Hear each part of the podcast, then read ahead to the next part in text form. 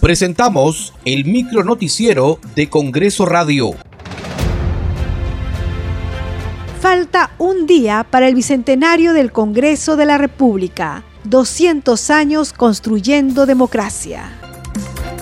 ¿Cómo están? Les saluda Danitza Palomino. Hoy es lunes 19 de septiembre del 2022. Estas son las principales noticias del Parlamento Nacional.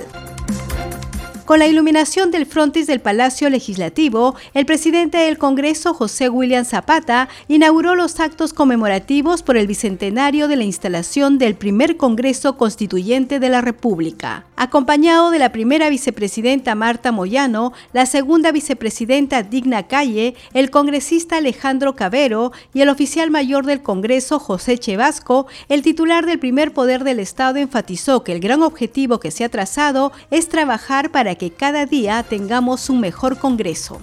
Inaugurar la semana del Bicentenario, el Bicentenario es, un evento muy importante para una república, son 200 años que se crea el primer Congreso Constituyente de la República para luego hacer la primera constitución de la República. En ese sentido, hemos comenzado el día de hoy con la, iluminación de la Plaza Bolívar. Tenemos unas actividades durante la semana. El día central es el día 20.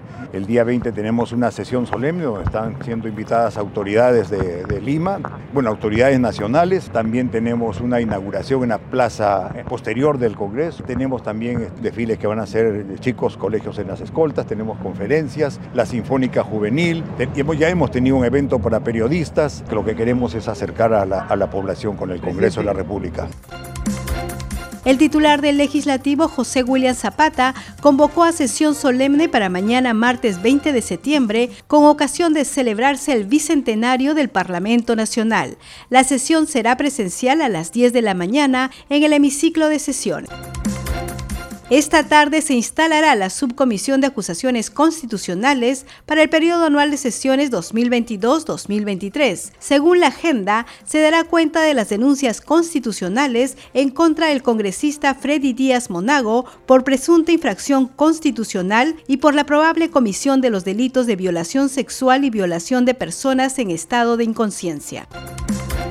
Muchas gracias por acompañarnos en esta edición. Nos reencontramos mañana.